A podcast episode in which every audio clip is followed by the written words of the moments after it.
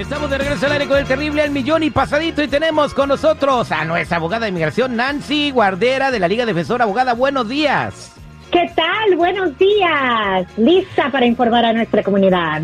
Ok, abogada, bueno, el tema de hoy es muy importante y nos vamos derecha a la flecha al grano. Eh, por culpa del Facebook, del Instagram y de las redes sociales, puedes perder un trabajo, puedes perder a tu pareja por andar de infiel y poniendo likes a las personas que no debes, pero también se suma otra cosa que te puede afectar tu vida gacho, que es que puedes terminar deportado por culpa de las redes sociales. ¿Cuáles son las tres situaciones donde por andar de chismoso en las redes sociales puedes terminar hasta fuera del país? Platíqueme, abogada. Claro, hay diferentes situaciones. Vamos a empezar con algo que yo estuve en una consulta recién y la, la esposa viene a preguntar qué pueden hacer. Pero aquí les va. Visa de turista. Cuando alguien viene al país con su visa de turista, aunque la tengan por 10 años estampada en su pasaporte, recuérdense, la patrulla fronteriza tiene mucho poder y si ellos piensan que no vienen solamente de turistas, se la pueden cancelar. Esta persona llegó al aeropuerto, lo pusieron en secundaria y ahí mismo les dijeron, ¿sabes qué? Abra tu teléfono. Está sellado con la clave, no importa, abra el teléfono, abrió con su clave y empezaron a revisar. ¿Qué tal? En el WhatsApp hay una conversación con él y su primo donde dice, ya llego primo, ya voy a estar listo para trabajar. Y ahí era lo único que tenía que ver el, de patrulla fronteriza. Le cancelaron su visa y ya no tiene el poder de venir. Recuérdense, mucho cuidado, no solamente en las redes sociales, porque ahí también hay conversaciones como similar, pero el WhatsApp, los textos también antes de llegar. Número dos, si están aplicando para su residencia por matrimonio, en la entrevista lo mismo, el oficial puede o ya vio sus redes sociales. ¿Qué tal? Entran en Facebook y dice soltero y hay fotos con, con amistades, otras muchachas, otras chicas o en el reverso con otros muchachos y si es la mujer, ¿verdad? Pero, pero ahí están viendo que ese matrimonio no está en buena fe. ¿Por qué no ponen que está casados? ¿Por qué no ponen que las fotos con la pareja supuestamente? Eso lo pueden tomar como un fraude. Y número tres, recuérdense, alguien que está aplicando para un beneficio, migratorio o ya tiene un beneficio. En las redes sociales están con fotos hablando de drogas.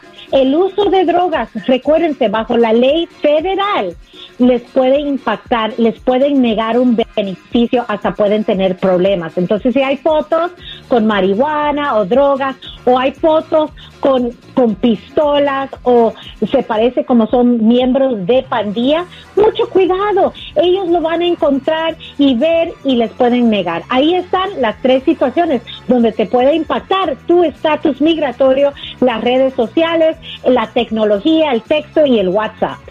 Qué barbaridad. Bueno, si tienen una pregunta para la abogada ahorita que está aquí, márqueme al 1-800-333-3676. 1-800-333-3676. Abogada en la línea telefónica tenemos a Armando con una, pregunta, con una pregunta. Armando, buenos días, ¿cómo estás? Hola, Carlito, muy buenos días, ¿cómo están? Al millón y pasadito, te escucha la abogada, platícale tu problema. Bueno, mira, aquí mi situación es la siguiente. Años atrás yo este, hice una salida a Mexicali con cuestión de amigos, parranda, ya sabe, cosas de jóvenes. Y desafortunadamente cuando regresamos, pues este el inmigrante o el oficial me detuvo a mí. O sea, ¿tú te saliste a Mexicali sin tener papeles para irte a tomar? Eh, no. bueno, ya sabes, ¿no? Las locuras de joven. Ok, Nos fuimos, te voy a decir una cosa, nos fuimos, nos fuimos a, Mexicali porque queríamos ir a comer tacos, cánicos. Y entonces, es increíble, ¿no? Fue, fue, una, fue una despedida de año, recibí el año nuevo, bueno, total, pasó y este y al regreso, pues lo único que demostré fue mi identificación, por, lo cual antes casi no había problema por eso, ¿verdad? Pero yo tenía una residencia, pero yo tenía una residencia permanente nada más de, trabajo, pero ya estaba vencida también.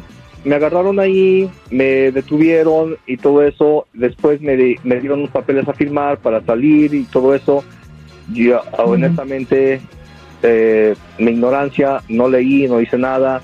Bueno, al recurso del tiempo ya nunca más volví a salir, ya nunca más hice nada y hasta que hace seis años mi esposa me, me metió papeles para arreglar y todo iba marchando bien hasta que llegué a la entrevista.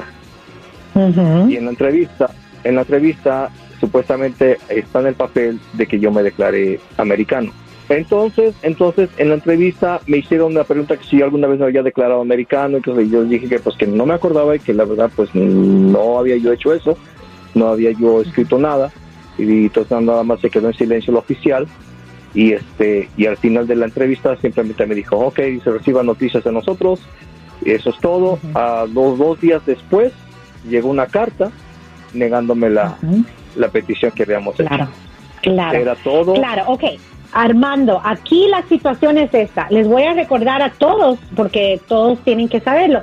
El reclamo falso a la ciudadanía no hay perdón si se hizo después de 1996, dentro las peticiones familiares, ¿ok? Pero para tener una segunda opinión, una consulta para que yo pueda revisar más profundo, Armando. Ok, abogada, ¿le puedo pasar la información de Armando para que lo pueda ayudar usted a ver si tiene solución? Claro. Si necesita, no sé, que, que, no sé, irse a rezar, de, eh, ir cincado a la Basílica de Guadalupe con unos nopales en las rodillas. No, la verdad, fíjate que, la verdad, fíjate que eh, ya hasta me habían recomendado, dice, tú no tienes delito, no tienes nada, pagas taxes, tienes, pagas tu child support, tienes todo en regla, no tienes ningún delito. La otra sería de que te enfrentaras al toro por los cuernos, llegar al, al juez y pues pedir un perdón ahí con el juez y pues pero no, no, pues, hagas nada hasta que te asesoren bien legalmente. Ya ves no te revisaron las joyas y fuiste a, regar todo el tepache. Así que eh, gracias abogada. Le voy a pasar la información de Armando y para toda la gente que necesite su ayuda cómo la pueden encontrar Claro, nos pueden llamar al 800-333-3676, 800-333-3676 76 y recuerden en Instagram, arroba defensora, también nos pueden encontrar. Gracias, abogada. Gracias.